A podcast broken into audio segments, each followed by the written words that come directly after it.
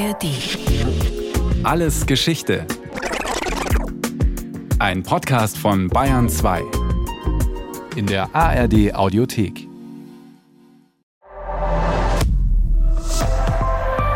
ARD.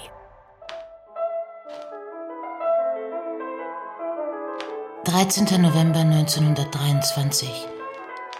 Die Redaktion und der Verlag sind polizeilich versiegelt die Schriften teils verbrannt, teils beschlagnahmt worden, sofern sie nicht in Sicherheit gebracht, zum Beispiel beim Nahen der Polizei zum Fenster hinaus in den Hof geworfen und dann rasch zu einem befreundeten Kaufmann getragen werden konnten. Die Säle sind leer und schmutzig. Auf dem Boden liegen zertrümmerte Gegenstände, die niemand aufhebt. So beschreibt die Journalistin und Autorin Paula Schlier kurz nach dem gescheiterten Hitlerputsch in München die Lage im Völkischen Beobachter. Bei dem Hetzblatt hatte sie sich anderthalb Monate zuvor als Sekretärin eingeschleust und ein Tagebuch geführt, auf der Suche nach Antworten. Was wollen die Nationalsozialisten? Wie arbeiten sie? Und vor allem, wie schaffen sie es, so viele Menschen für sich zu begeistern? Das Büro gleicht jetzt eher dem Wartezimmer eines Zahnarztes als einer Redaktion. Auf den Besucherbänken im Gang sitzen in langen Reihen die aus den Wäldern der Umgebung zurückgekehrten, versprengten Truppenteile mit den unglücklichsten, Nächte durchwachten und zum Teil auch verbundenen Gesichtern. Man sieht, dass nur die Erregung über das Geschehene sie aufrecht hält.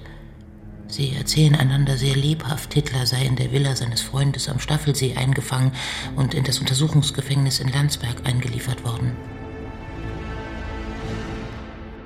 Paula Schlier steckt unterdessen in einer Zwickmühle. Die demokratischen Zeitungen würden sich, wenn sie davon wüssten, um ihr Recherchematerial reißen. Wann passiert das schon? Ein Putschversuch und dann gibt es eine Reporterin, die alles aus nächster Nähe beobachtet hat.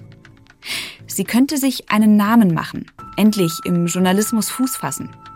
Aber wenn sie jetzt veröffentlicht, bringt sie sich in Gefahr denn die Redakteure vom Völkischen Beobachter wissen, wo sie wohnt. Bisher halten die Nazis Paula aber für eine von ihnen.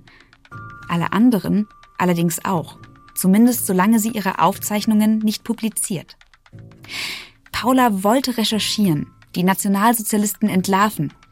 Aber vielleicht hat sie sich nur Gedanken gemacht, wie sie in den völkischen Beobachter reinkommt und nicht, wie sie aus der Sache wieder rauskommt. Am Nachmittag wird die Redaktion von der Polizei besetzt. Zuerst kommen Kriminalbeamte, welche alle Personalien der Anwesenden aufnehmen.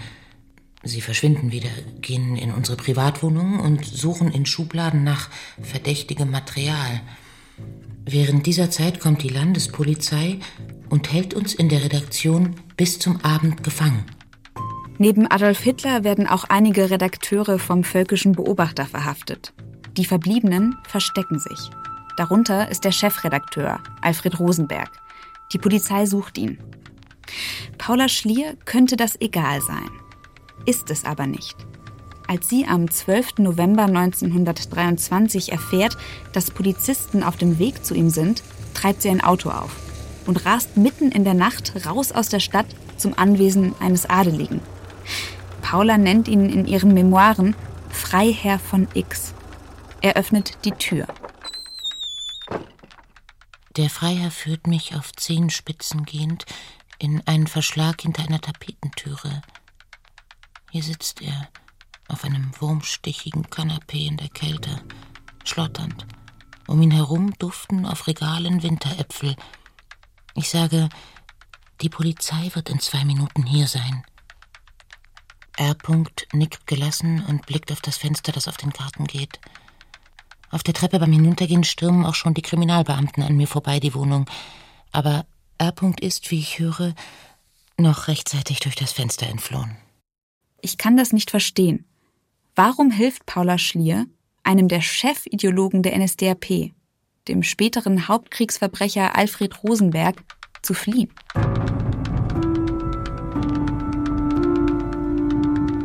Das ist Paula sucht Paula. Vergessene Heldin im Hitlerputsch ein Podcast auf den Spuren von Paula Schlier. Vor 100 Jahren hat sie schon Geschlechterrollen in Frage gestellt, über sexuelle Belästigung am Arbeitsplatz geschrieben Und sie hat sich kurz vor dem Hitlerputsch 1923 beim Völkischen Beobachter eingeschleust, der Zeitung der NSDAP. Mein Name ist Paula Lochte. Ich bin Journalistin beim Bayerischen Rundfunk und will herausfinden, wer war diese Frau, mit der ich den Vornamen und den Beruf teile. Was können wir von Paula Schlier lernen? Und warum haben wir diese Heldin vergessen? Oder war sie vielleicht gar keine?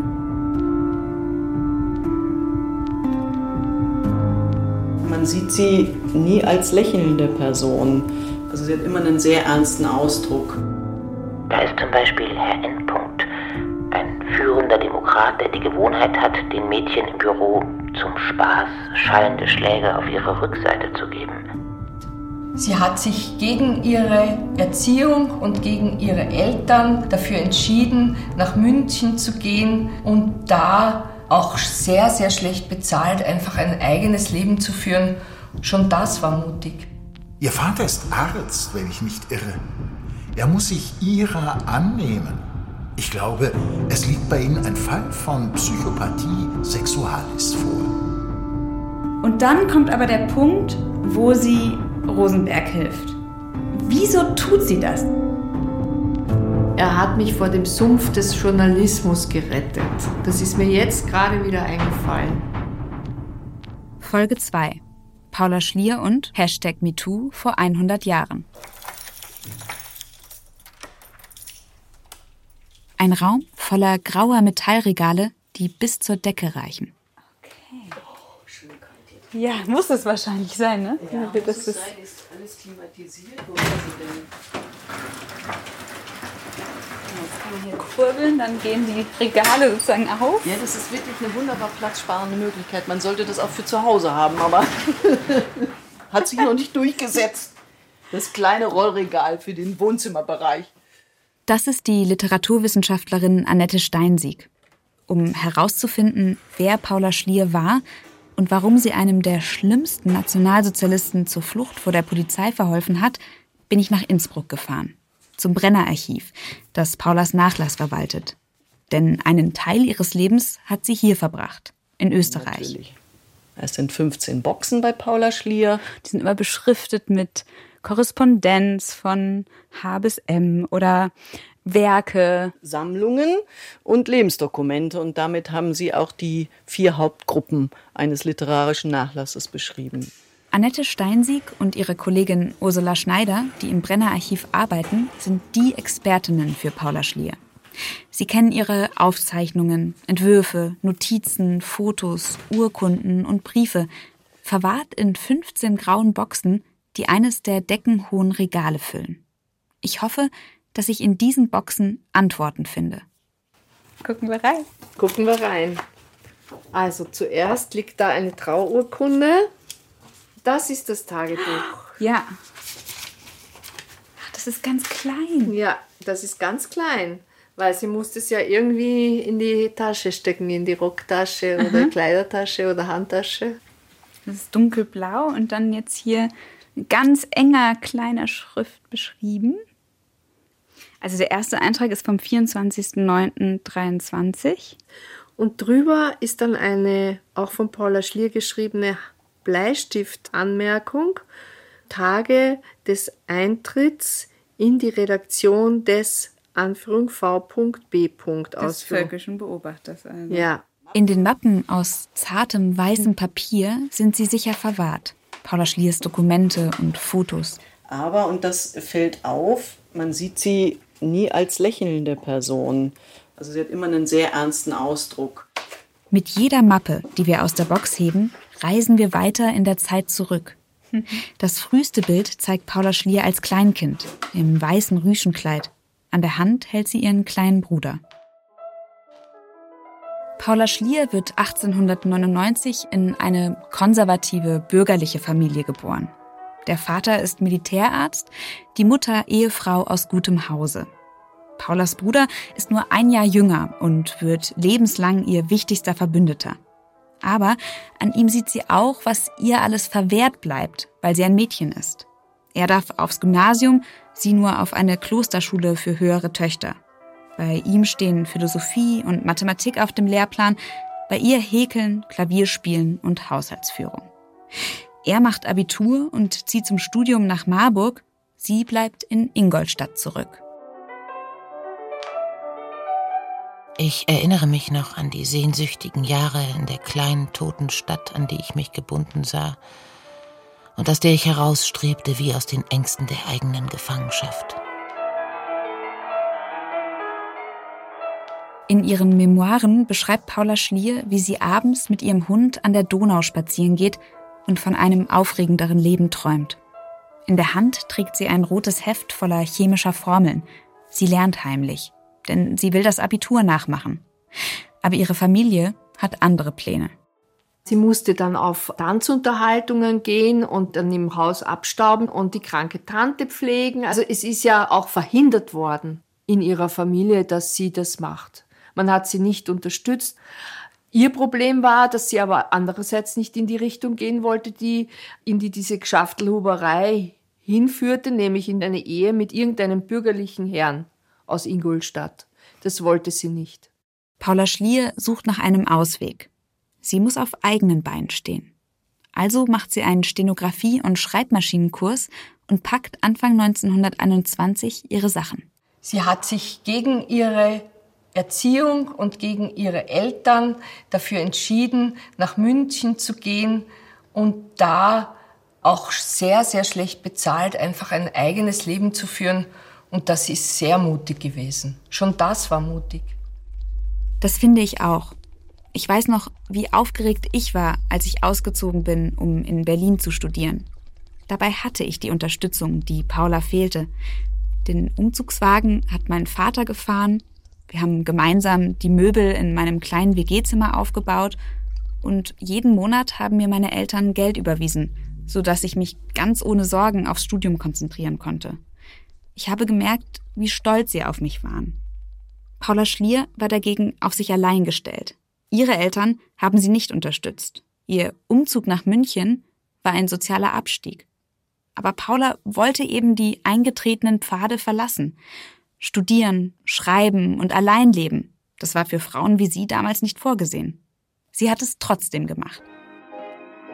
Ich wohne in München im äußersten Schwabing in einem richtigen Mietzimmer, das mir aber wegen seiner riesigen Höhe und den Barockengelchen an der Decke gefällt. Ich arbeite nun in einem großen Zeitungsverlag, der die Nachrichten aus aller Welt früher als die Tageszeitungen erhält und verarbeitet. In einer Art Nachrichtenagentur also.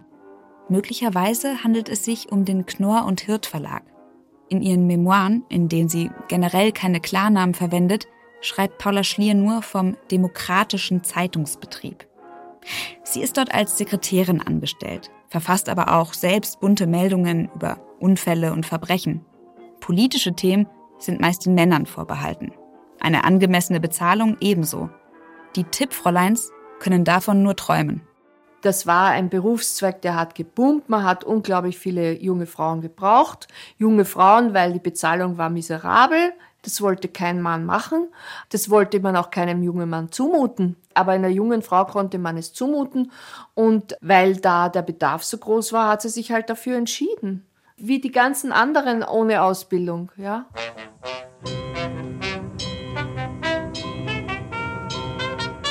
Paula Schlier kommt voller Hoffnungen und Ideale in die große Stadt. Dass sie ihren Lebensunterhalt allein bestreiten kann, erfüllt sie mit Stolz am Anfang schafft sie es sogar, sich nach einem langen Arbeitstag noch als Gasthörerin Vorlesungen an der Universität anzuhören.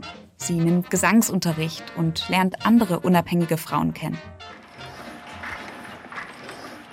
Aber bald begräbt sie ihren Traum, neben der Arbeit einen Schul- und Uniabschluss zu schaffen. Es ist einfach zu viel. Stundenlang muss sie im Verlag an der Druckerpresse stehen und schwarze, feuchte Abzüge herunterziehen, die fertigen Bögen dann falzen und währenddessen stoppt ihr Chef die Zeit oder einer der Redakteure beschimpft sie. Sie muss auch Maschine schreiben, bis ihr die Arme schmerzen. Während ihre Mutter sie 1922 in Briefen drängt, sich nun doch endlich einen Ehemann zu suchen, schöpft Paula aber neue Hoffnung auf einen beruflichen Aufstieg. Ihr Chef möchte sie sprechen und ruft sie in sein Büro. Ich habe Ihnen Verschiedenes zu diktieren, sagt er. Er setzt sich neben mich, sieht mich von unten herauf an, steht auf. Ich bin zu nervös heute, sagt er, geht um den Tisch herum, schlägt ein Buch auf, schlägt es wieder zu. Sie haben viele Interessen, habe ich gehört. Hm, da werde ich sie gut gebrauchen können. Er sieht mich erwartungsvoll an. Sie besuchen die Universität, lesen viel. Hat er erkannt, dass mehr in ihr steckt? Ich stelle mir vor, dass Paula Schlier gerade von einer Vorlesung über Nationalökonomie erzählen will, die sie erst kürzlich besucht hat. Da fragt der Chef schon, was tun Sie zum Beispiel abends in München? Er hält gespannt inne. Geht sie gar nichts an? Das würde Paula Schlier vielleicht gern antworten. Er sieht mich stumpf an, vergisst, was er sagen will, merkt auch nicht, dass ich nicht antworte, sondern noch immer die Bleistiftspitze auf das Papier gesenkt halte, bereit zum Diktat. Er setzt sich wieder neben mich, diesmal sehr nahe, wie erklären Sie sich meine Nervosität heute? Wahrscheinlich kriechen in diesem Moment Wut und Abscheu in Paula hoch. Vielleicht auch Angst, ihre Stelle zu verlieren. Sie werden übrigens jetzt sehr viel zu tun bekommen, sagt er plötzlich sehr barsch. Die Korrespondenz, die Buchführung, das Telefon, das Honorar, Außerdem werden Sie jeden Vormittag die Lokalnachrichten aus unseren Zeitungen herausschneiden und daraus neue, nette kleine Geschichten machen. Ist sie erleichtert? Auf den ersten Blick entstehen Paula Schlier keine Nachteile dadurch, dass sie nicht auf die sexuellen Avancen ihres Chefs eingegangen ist. Aber der lässt von nun an keine Gelegenheit aus, sie vor ihren Kollegen zu demütigen. Sie haben auch nicht den geringsten Humor. Bitte hören Sie, welchen Unsinn das Fräulein wieder geschrieben hat. Paula Schlier sorgt auf ihre Weise für Gerechtigkeit. Wie einige Monate später im Völkischen Beobachter nutzt sie die Sekretärinnenrolle fortan als Beobachtungsposten, um in Abgründe zu blicken und diese zu dokumentieren. Die Redakteure sind in ihren Artikeln Demokraten, ihren privaten Äußerungen nach jedoch nicht. Da ist zum Beispiel Herr Endpunkt, ein führender Demokrat, der die Gewohnheit hat, den Mädchen im Büro zum Spaß schallende Schläge auf ihre Rückseite zu geben. Mit mir zusammen ist noch ein junges Mädchen eingetreten, das mit dem Tode der Eltern nun schon einige Jahre für sich und eine kleine kranke Schwester das Brot erwirbt.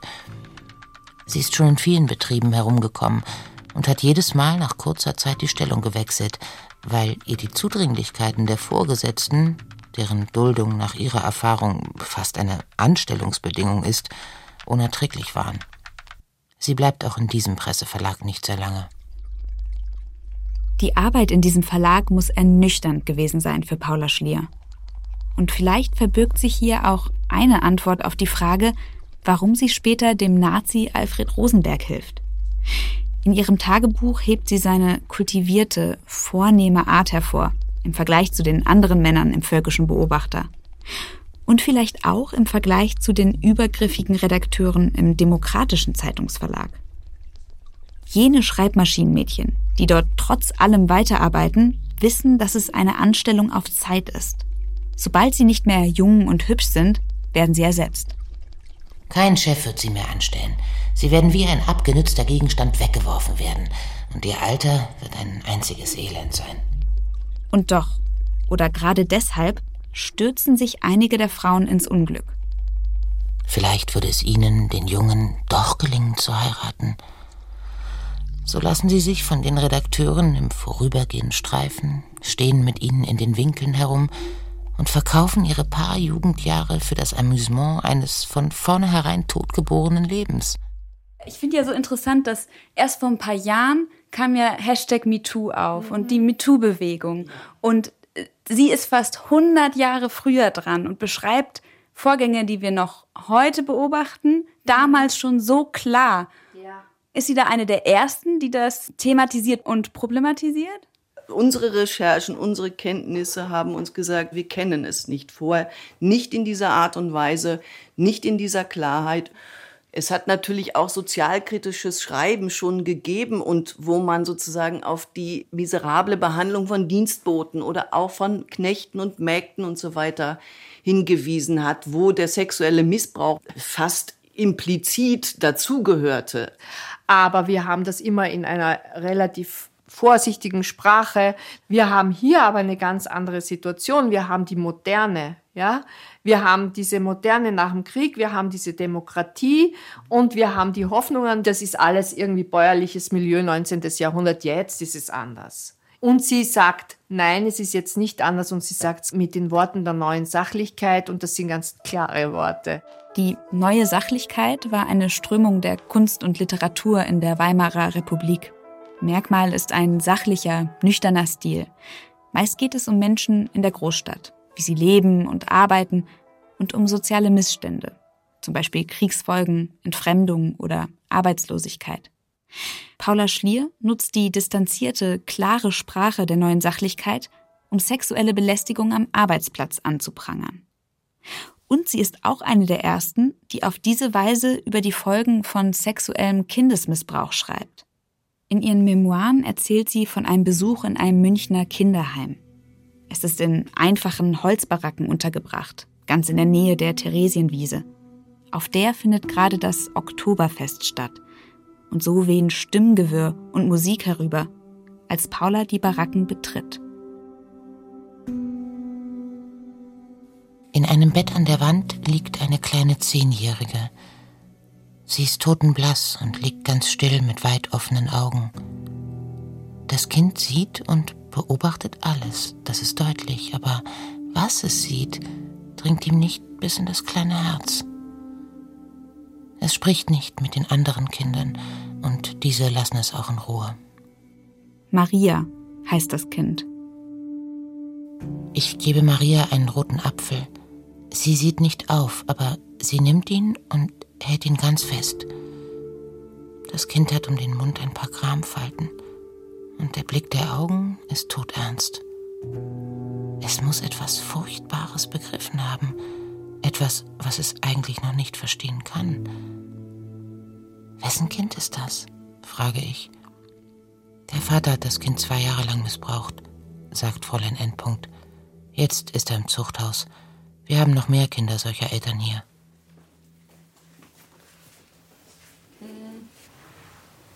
Hier haben wir zum Beispiel das Kapitel Die Kinderbaracke.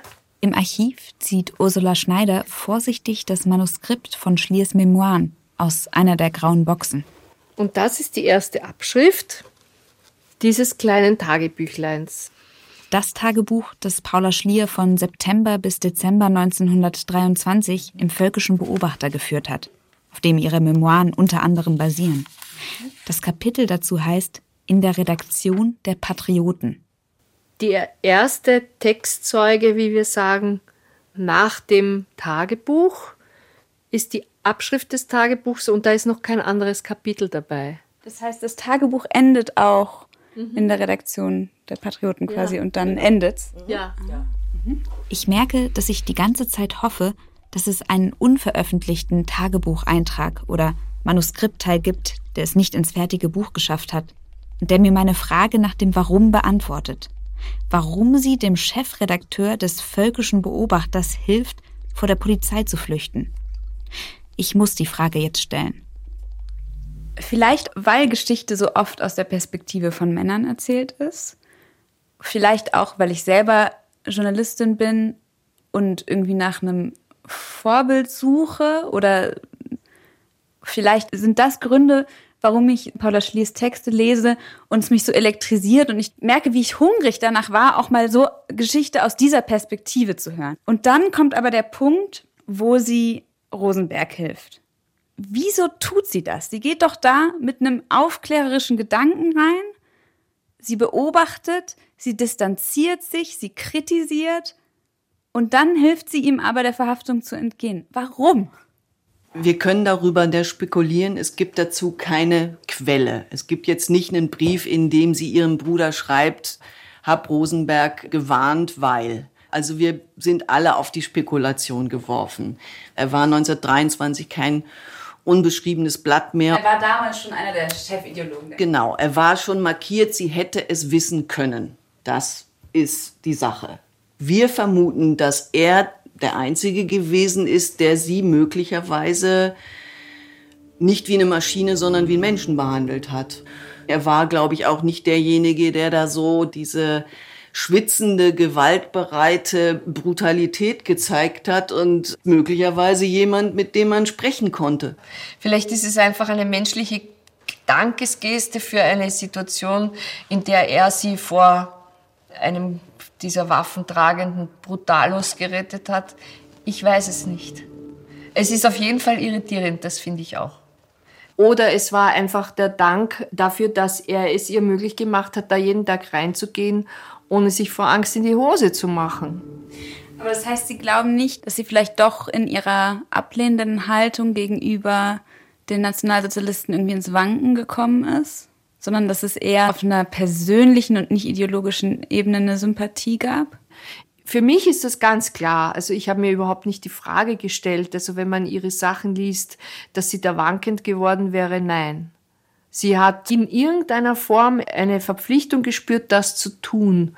Und ich kann mir nur vorstellen, dass sie eine persönliche Verpflichtung gespürt hat. Immerhin erlaubt sie uns, diese Frage zu stellen. Sie hat es drin gelassen im Buch. Es gibt da allerdings etwas, das Paula Schlier in ihrem Buch verschweigt. Nach Hitlers Putschversuch im November 1923 wird der völkische Beobachter mehr als ein Jahr lang verboten. Aber Paula Schlier heuert wie Rosenberg, der zwar doch noch verhaftet wurde, aber schnell wieder freikam, beim Nachfolgeblatt des völkischen Beobachters an, der Großdeutschen Zeitung. Als die dann dicht macht, geht sie mehrere Monate zum Ingolstädter Tagblatt. Die ehemals liberale Zeitung ist damals weit nach rechts gerückt. Und so schreibt ihr Bruder Heinrich Schlier im Dezember 1924 einen besorgten Brief an Paula. Also auch politisch betätigst du dich in der Presse. Was schreibst du eigentlich? Artikel, Tagesneuigkeiten und ähnliches? Schreibst du auch gegen Eberter? Er meint Anhänger des Sozialdemokraten Friedrich Ebert, damals Reichspräsident der Weimarer Republik. Paula Schliers Antwort ist nicht erhalten. Und da ist noch ein Fragezeichen. Im Frühjahr 1925 bewirbt sie sich vermutlich nochmal beim Völkischen Beobachter. Diesmal als Hilfsredakteur. Will sie endlich einmal mehr sein als das schlecht bezahlte Tippfräulein, das zwar auch flammende Essays veröffentlicht, das aber kaum einer kennt? Will sie ihre Undercover-Recherche fortsetzen? Oder muss sie schlicht ihre Miete bezahlen? Klar ist nur, dass sie sich zeitgleich in Innsbruck bewirbt, beim österreichischen Brenner Verlag. Dort haben schon Autoren veröffentlicht, die sie bewundert. Sie bekommt dort zwar keine Stelle, aber auf Vermittlung des Verlegers kann sie immerhin in einer Innsbrucker Buchdruckerei als Chefsekretärin anheuern. Er hat mich vor dem Sumpf des Journalismus gerettet. Das ist mir jetzt gerade wieder eingefallen. Und ich glaube, das ist damit gemeint. Also, dass sie als Journalistin arbeiten wollte und es gab nur diese Möglichkeiten für sie. Entweder sie macht das oder sie macht ganz was anderes oder sie macht den Kinderheim auf für ihre beste Freundin, die aber finanzielle Rückendeckung durch ihr Elternhaus hatte. Das hat Paula Schlier nicht. Oder sie gibt endlich nach, ja, ihrer Mutter und die sie da verheiraten will. Ich glaube, das war solange die Mutter gelebt hat, das große Ziel dieser Mutter. Langsam fügt sich das Puzzle zusammen. Paula Schliers Elternhaus, ihr Ausbruch daraus, ihre Suche nach Sinn und Unabhängigkeit in München, ihre Ideale, die an der Realität zerschellen und die sie dann doch versucht hochzuhalten. 1926 ist es nämlich soweit. Sie veröffentlicht ihre Erlebnisse im von ihr bewunderten Brenner Verlag. Und zwar unter dem etwas sperrigen Titel Petras Aufzeichnungen oder Konzept einer Jugend nach dem Diktat der Zeit. Auf dem Cover prangt zwischen Autorinnenzeile und Buchtitel ein großes Porträtfoto von ihr mit ernstem Blick und Bubikopf. Das Kapitel über den völkischen Beobachter veröffentlicht sie außerdem in der sozialdemokratischen Zeitung Münchner Post. Mit gerade mal Mitte 20 hat Paula Schlier also schon wegweisende investigative Recherchen gemacht und ihre Memoiren veröffentlicht. Sie erntet damals Dutzende Lobeshymnen für ihren nüchternen Stil und ihre analytische Schärfe. Und vor allem wagt sie es, sich mit den Nationalsozialisten und ihren Schlägertrupps anzulegen. Mit Klarnamen und Foto, die sie erkennbar machen. Die Reaktion lässt nicht lange auf sich warten. Im völkischen Beobachter erscheint eine Schmähkritik direkt gegen Paula gerichtet. Ihr Vater ist Arzt, wenn ich nicht irre. Er muss sich ihrer annehmen. Ich glaube, es liegt bei Ihnen ein Fall von Psychopathie sexualis vor. Wer auch immer die Rezension schreibt, vielleicht ist es sogar Chefredakteur Rosenberg, unterstellt ihr also, sexuell pervertiert zu sein. Das lässt sich bekanntlich am besten durch einen Mann beheben, zu dem Sie sich hingezogen fühlen. Suchen Sie jemand, der sich zu Ihnen hingezogen fühlt? Vielleicht erleichtert Ihnen das Ihr Foto auf dem Umschlag, das Ihnen wie aus dem Gesicht geschnitten ist. Er will sie wohl einschüchtern, ihr klarmachen, dass er sie wiedererkennt, stellt sie als sexuell frustriert dar und legt ihr nahe, eine Kontaktanzeige aufzugeben. Sie verstehen doch, was ich meine. Etwa so. Junge Dame aus demokratischer Familie, die ein Konzept der Jugend nach dem Diktat der Zeit verfasst hat, sucht die Bekanntschaft eines unpatriotischen jungen Mannes zu machen. Jude bevorzugt. Näheres unter Petra, die unverstandene Tippmamsell. Was für ein frauenverachtender, antisemitischer Mist. Aber das ist nichts im Vergleich zu dem, was die Nationalsozialisten Paula Schlier 16 Jahre später antun. In der nächsten Folge von Paula sucht Paula. Es war Ostersonntag 1942. Ajax, der friedliche Hund, fiel drei Uniformierte an, die aus dem Auto sprangen, das Gartentor aufrissen, dem Hund einen Fußtritt gaben und in unser Haus stürmten. Die Männer von der geheimen Staatspolizei erklärten mir kurz, dass ich verhaftet sei. Das war Paula sucht Paula. Ein Podcast von mir, Paula Lochte, auf den Spuren von Paula Schlier. Redaktion Andrea Breu und Susanne Pölchau. Regie Rainer Schaller. Ton und Technik Adele Messmer. SprecherInnen Xenia Thieling als Paula Schlier, Frank Mannhold und Rainer Schaller. Eine Produktion vom Bayerischen Rundfunk 2023. Danke an Ursula Schneider und Annette Steinsieg vom Brenner Archiv, die mit mir für diesen Podcast ihr Wissen und ihr Material geteilt haben. Und wenn ihr noch mehr über Paula Schlier wissen wollt, dann empfehle ich euch, eine Doku anzuschauen. Hitlerputsch 1923, das Tagebuch der Paula Schlier.